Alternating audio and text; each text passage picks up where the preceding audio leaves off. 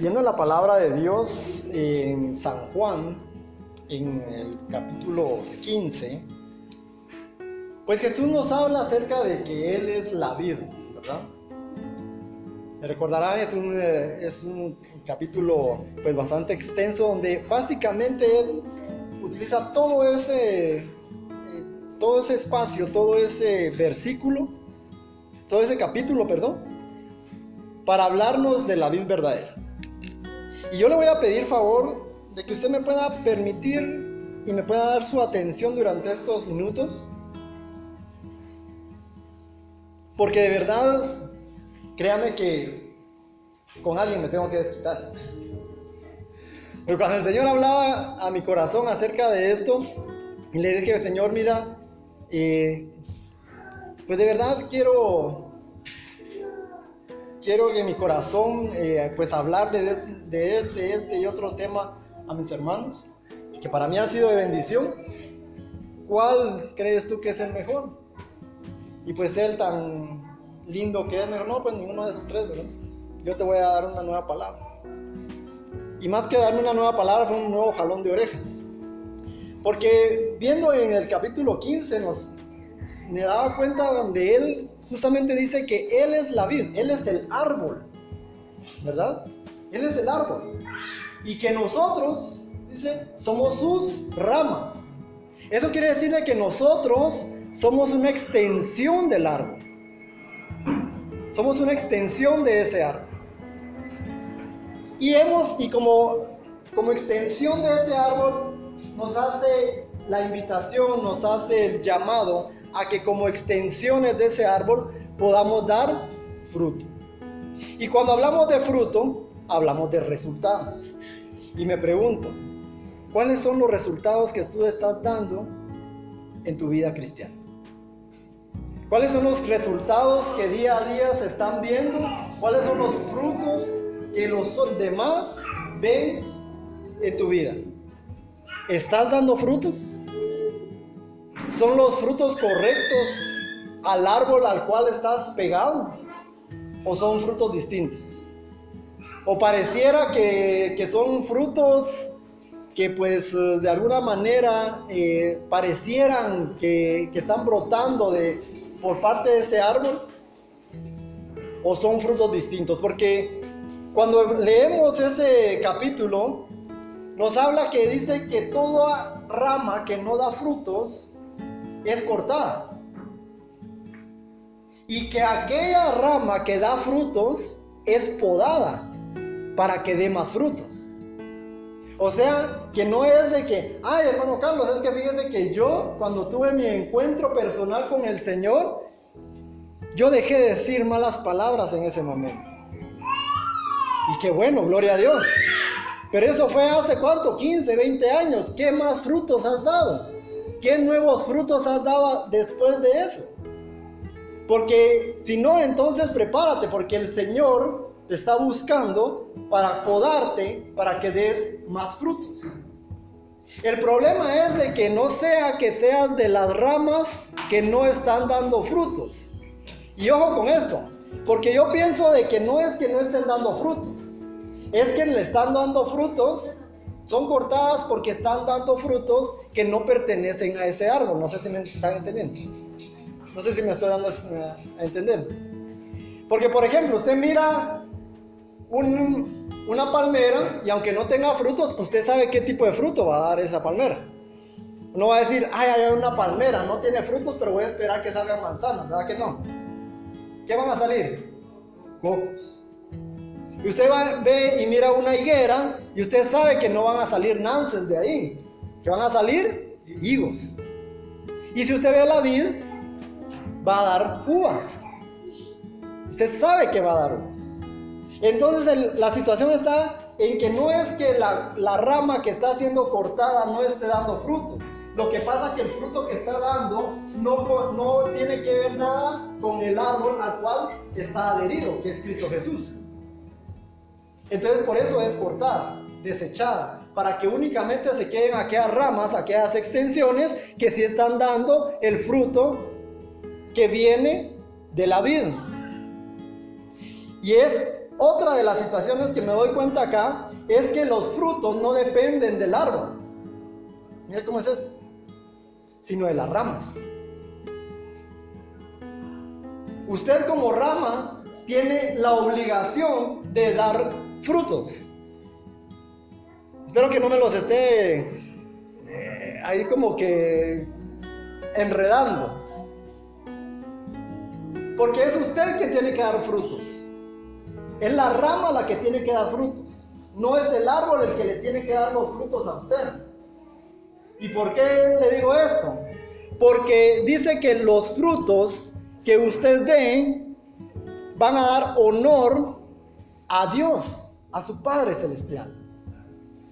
Entonces lo que sucede acá es de que no es que el árbol le vaya a dar a usted los frutos, la papa reventada, para que usted le vaya a presente a Dios y lo esté honrando con los frutos que usted dé.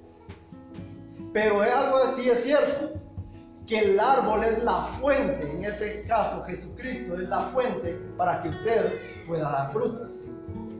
Si usted no está pegado a la vida, si usted no está pegado a Jesucristo, imposible que pueda dar frutos de los que el Padre recibe honra. Y aquí hay otra situación. Que si usted da fruto como una extensión de ese árbol, si usted es una extensión de Jesucristo y está dando frutos en Cristo Jesús, usted automáticamente está honrando al Padre, ¿sí o no? Amén. Usted está honrando al Padre, imagínese. Con sus frutos usted le está dando honra al Padre. Cuando la gente empieza a ver los frutos que usted está dando, está honrando al Padre. Ahora, si usted no está dando frutos, ¿qué cree que le está dando al Padre? Deshonra. Deshonra también. ¿Y sabe por qué le está dando deshonra? Porque muchas veces la gente que está a su alrededor dice, ay, ¿para qué voy a ir a la iglesia? Para estar peor que este cuate. Para estar lleno de orgullo, de amargura, de tristeza. Para andar, para ser, para ser bolo igual que este, mejor, mejor sigo como estoy. Para ser un mentiroso como este, mejor sigo como estoy. ¿Para qué voy a ir a la iglesia a somatarme el pecho, a ser un hipócrita y no voy a estar? y al final voy a hacer lo mismo o peor. Entonces, ¿qué es lo que pasa? Que su fruto, que sus resultados están dando deshonra al Padre. Entonces, mucho cuidado con esto. Ahora bien, nosotros estamos llamados a dar resultados. Quiera o no quiera, usted tiene que dar resultados. Usted tiene que dar resultados. De un fruto o del otro, usted tiene que dar resultados. Porque algo se tiene que ver qué tipo de fruto es el que usted está dando para saber si realmente está pegado al árbol correcto. O si no se está separando del árbol que es Jesucristo. Y usted me podrá decir, hermano Carlos, pero mire, ¿por qué es que entonces no doy fruto? Porque mire, yo voy a la iglesia. Yo voy todos los domingos a misa y fiestas de guardar y mire todos los jueves yo estoy ahí eh, delante del Santísimo una hora, rezo mis rosarios, a las 3 de la tarde estoy eh, rezando la coronita de la misericordia. Si me llaman a servir, voy a servir. Si, estoy, si me, invitan a mi comunidad, pues voy a mi comunidad. Todos los viernes estoy en, la, en mi grupo de oración. Entonces, ¿por qué no estoy dando frutos? Porque los frutos que que, se dice que tengo que dar no los tengo o no los estoy dando todos. Y no, no estoy viniendo acá a señalar o a criticar o a decirte, ah, los frutos que estás dando no son del Señor. No, no, no, no, no, porque acá todos los que estamos acá, incluyéndome a mí, mi querido hermano, todas las noches cuando nos acostamos, si nos tomamos un tiempo para reflexionar, todos, todos, todos hemos pecado. Porque santos no somos. Si fueran los santos ya nos hubieran canonizado, ya nos hubieran beatificado, ya estuviéramos puestos en los altares, ya nos hubieran puesto llenos de flores, ¿sí o no? Si fueran los santos puros y, y sin mancha, ya nos hubieran salido alitas ya nos hubieran ido al cielo, ¿sí o no? Señores, somos pecadores, constantemente caemos, quitémonos esa máscara. Quitémonos esa máscara delante de los hermanos, quitemos esa, máscara que nos ponemos para decir, para, para aparentar santidad y que en la iglesia estoy bien, que no pasa nada, que yo estoy lleno de la gloria de Dios. Pero ¿qué pasa cuando nadie de mi comunidad o de mi iglesia me mira? Y constantemente caemos y empezamos a escondernos y empezamos a huir de la presencia de Dios. Muchas veces cuando caemos, cuando erramos, cuando pecamos, como usted lo quiera llamar, en vez de venir corriendo a los pies de Cristo, empezamos nosotros, no, hoy no voy a ir a la comunidad porque hoy no me siento bien con el Señor. Hoy no voy, no voy a ir a misa porque hoy no siento que estoy bien con el Señor. Es que soy un pecador, es que he pecado, es que he errado. Señores, todos vamos a estar cayendo y levantándonos. De esto se trata esto. No tenemos por qué estar eh, aparentando santidad. Debemos primero que todo, porque si no, si estamos aparentando santidad, Jesucristo y nuestro Padre no puede hacer nada contra nosotros, por nosotros. ¿Por qué? Porque entonces ah, bueno, si Él te dice que tiene santidad, pues entonces que ahí, ahí vaya. Pero si tú vas a los pies de Cristo y es decir, y, llegas consciente, llegas eh, de alguna manera eh, transparente con Dios y le dices, Señor, este soy yo. Soy una persona que cae, soy una persona que se equivoca, soy una persona que de alguna manera está cayendo constantemente. Este soy yo. Soy un mentiroso. Caigo en mentiras, caigo en infidelidades, caigo en tantas situaciones. Pero este soy yo, Señor. Y vengo a ti no porque sea digno, no porque sea el más santo, sino porque te necesito. Y quiero dar buenos frutos. Pero cuando nosotros creemos que por medio del pecado no nos podemos acercar a Dios, entonces lo que hacemos es irnos alejando. Y cuando nos vamos alejando empezamos a dar otro tipo de frutos. Y es fácil, como les decía al principio. Cuando usted ve el árbol, usted sabe qué fruto va a dar. Y es muy fácil venirle y decirle que las personas aquellas que de alguna manera no están en, en Cristo, como decimos espiritualmente y en el calor de la iglesia, no están en el camino del Señor. Ah, bueno, pues esas personas fácilmente podemos decir qué tipo de fruto es el que están dando. Y Gálatas 5.22, 5.16 desde el principio hace constar cuáles son esos resultados que está dando el mundo, que están dando aquellas personas que se han alejado de la presencia de Dios de alguna manera y aquellas personas que no solamente se han alejado, sino que nunca han llegado a los caminos del Señor. Entonces, ¿cuáles son esos frutos que, que está dando el mundo y que son visibles a todos? ¿Sí o no? Por ejemplo, inmoralidades sexuales. Se está viendo en estos tiempos, ¿sí o no? Se está llevando una corriente teofóbica donde no quieren saber nada de Dios, donde no quieren eh, buscar a Dios, donde no quieren saber nada que tenga que ver con Dios. ¿Y cuáles son su, forma de vida? Inmoralidad sexual. ¿Cuántas veces usted ha visto a personas que por alejarse de Dios caen en idolatrías? Caen en idolatría, caen en vicios. ¿Y cuántas cosas como estas, como personas que usted sabe conoce que practican brujería hechicería? Esto no es un secreto, esto es, es más bien un secreto a grandes voces, ¿no? Porque no es algo que esté oculto, sabemos que existe, sabemos que hay personas que, que, buscan y practican la hechicería y la brujería. Personas que cuando usted las escucha hablar, se mira ese odio que hay dentro de ellos, ese rencor que hay dentro de ellos, esa discordia. Personas con celos, con enojos, con rivalidades, con divisiones, con partidismos. Y no es que esté pasando lista, que digan presente. Personas envidiosas. Y todas las cosas parecidas como esas son los frutos que están dando aquellas personas que en algún momento se desconectaron, se alejaron, se cayeron del árbol y quisieron dar frutos por su propia cuenta. Y estos son los frutos que dan esas personas. Personas que se van enfriando, que se van, se van alejando del Señor los frutos van cambiando de esta manera. Es increíble, pero usted puede haber pasado 15, 20 años en la presencia del Señor, haber vivido una vida recta, pero en el momento que usted, se, usted decide alejarse, todas esas cosas se le empiezan a pegar. Cuando usted siente, tal vez usted decía, no, eh, nadie tiene derecho a quitarle la vida a otra persona. Y después de repente usted siente y dice, este también me cae tan mal lo deberían de matar, ¿sí o no? Hay momentos en que uno como persona quisiera que mataran a otras personas. ¿Cuántas veces hay, de repente sentimos envidia por alguna situación? ¿Cuántas veces el enojo nos empieza a absorber?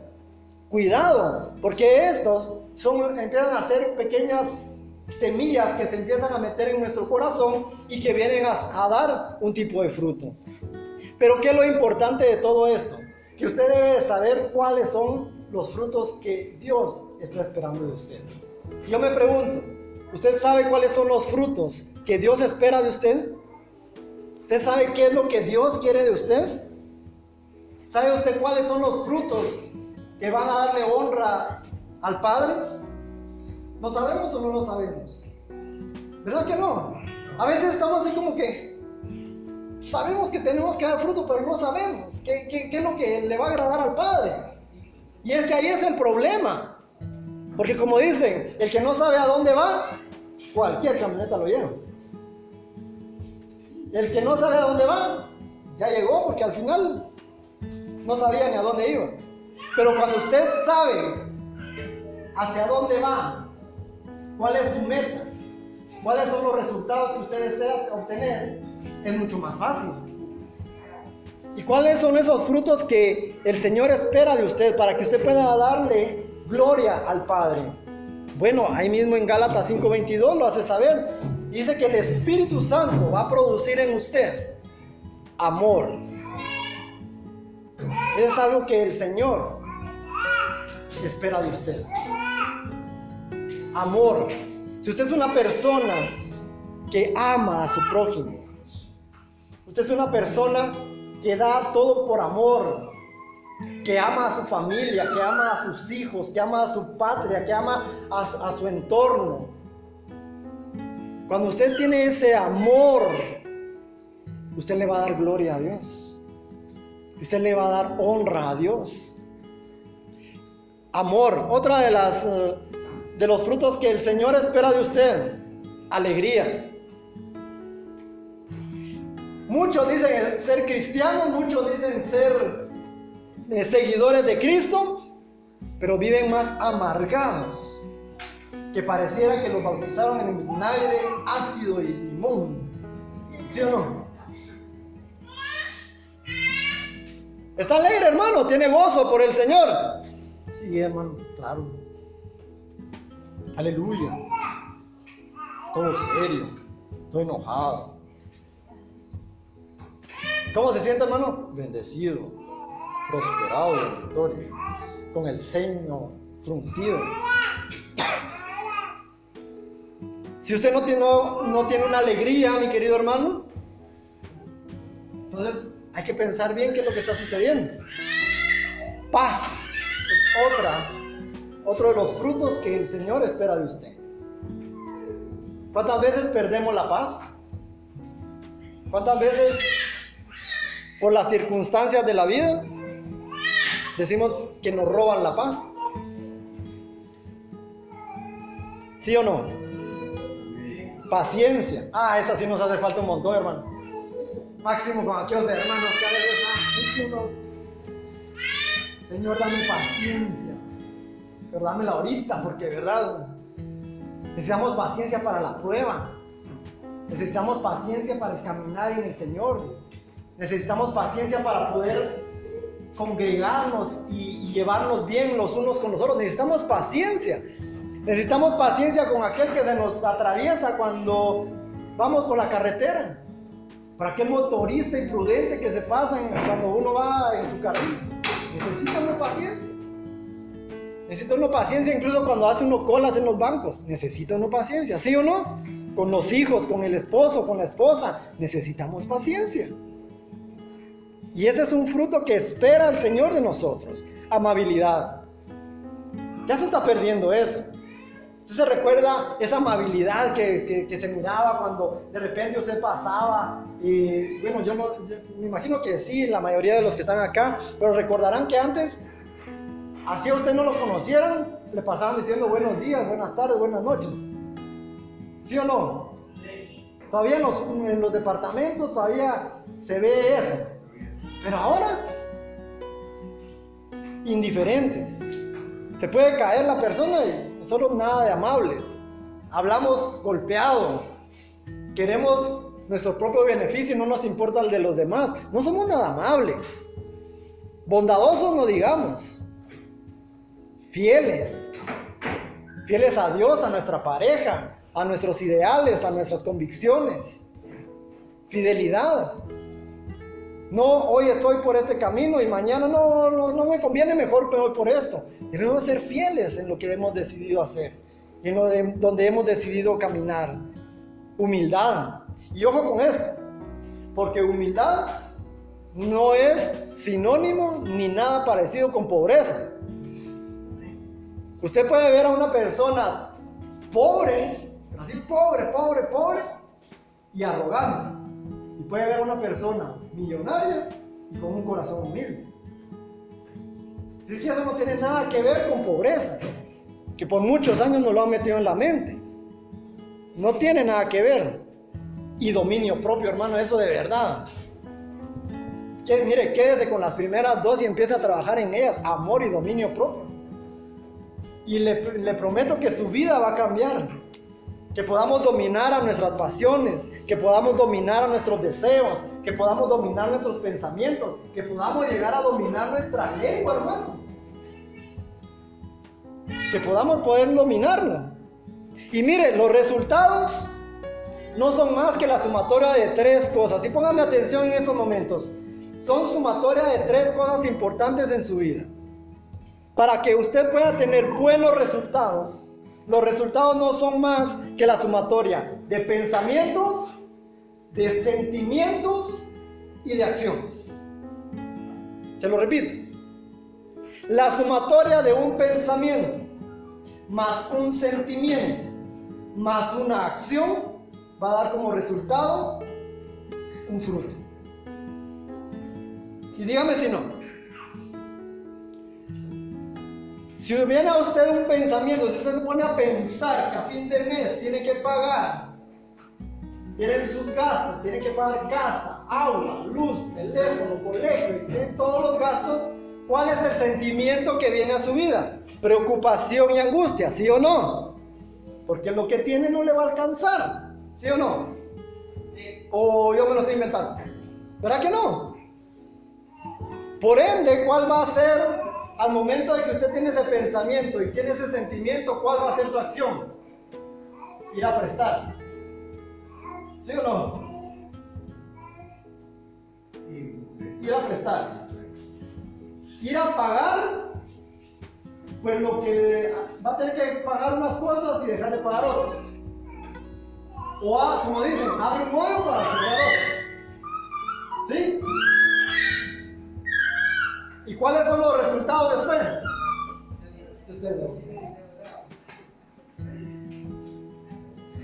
Cuando usted se pone a pensar en aquella persona que le hizo mal, que le hizo una mala cara, que le traicionó, ¿cuál es el sentimiento?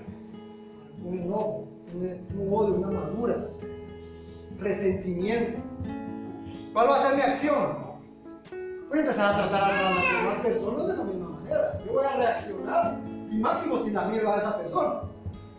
Voy a empezar a hablar mal de esa persona, voy a empezar a contar a medio mundo lo que me hizo esa persona, con tal de creer que con eso yo me voy a sentir mejor. Pero ojo, se va a sentir peor. ¿Y cuál es el resultado? Amargura. Entonces, ojo con eso. Porque entonces para que nosotros podamos dar buenos frutos, es necesario que empecemos a cambiar nuestros pensamientos. Desde ahí se empieza todo, no ni siquiera las acciones, que es lo que normalmente hacemos. Y por muchos años hemos hecho eso y estamos como el pueblo de Israel dando vueltas en el desierto y nunca encontrando una libertad en Cristo Jesús porque estamos haciendo mal las cosas. Y ya es tiempo que empecemos a hacer las cosas como se deben hacer. Por ejemplo, en Romanos 12.2 dice que, dice Pablo, cambia tu manera de pensar y cambiará tu manera de vivir. Y es lo que les acabo de explicar. Cuando tú cambias tus pensamientos, tu vida va a cambiar. O sea, tus resultados van a ser distintos. Cuando tú, cuando viene un pensamiento a ti de enojo, de amargura, de falta de perdón, en vez de seguir trabajando en base a eso, tú debes de empezar a cambiar el chip. Debes de empezar a cambiar, a, pensar diferente. Empezar a pensar en base al reino de los cielos, en base al reino de Dios. Debes de mantener una mentalidad de reino. Y para poder mantener una mentalidad, mentalidad de reino es necesario que comiences por cambiar tus pensamientos, no tus acciones. Tus pensamientos. Porque tus acciones son cosas externas, tus pensamientos son cosas internas. Y el cambio no viene desde afuera para adentro, el cambio viene de fuera, de dentro para afuera. Entonces tú debes de empezar a cambiar pensamientos negativos, pensamientos de, duda, pensamientos de falta de perdón, para que puedas empezar a cambiar tus acciones y por ende tus resultados. Era lo mismo que le decía eh, Jesús a Nicodemo. ¿Sí? Era lo que le decía Jesús a Nicodemo. Ya necesitas cambiar tus pensamientos. Cuando le dijo, es que nadie va a ver el reino de Dios si no nace de nuevo, es lo que está diciendo es, si no cambias tu mentalidad, es imposible que pueda cambiar tu vida. Y a esto es a lo que quiero llegar en esta noche. Debemos de convertirnos en odres nuevos. Porque si seguimos siendo los mismos odres viejos, cuando los frutos del Espíritu Santo vengan a nosotros no va a poder ser permanente. ¿Por qué? Porque están siendo metidos en un odre viejo. Y cuando tenemos un odre viejo y, la, y los pensamientos del reino de Dios vienen a nuestra vida, cuando la mentalidad del reino de Dios viene a nuestra vida, cuando sabemos lo que Dios quiere para nosotros y cómo yo voy a poderle dar honra a Dios, va a ser muy difícil que lo podamos lograr si no cambiamos primero nuestro odre. Cambia tu odre, cambia tu manera de pensar y cambiará tu manera de vivir. Cambia tu manera de, pensar y vas a darle honra a Dios. Amén.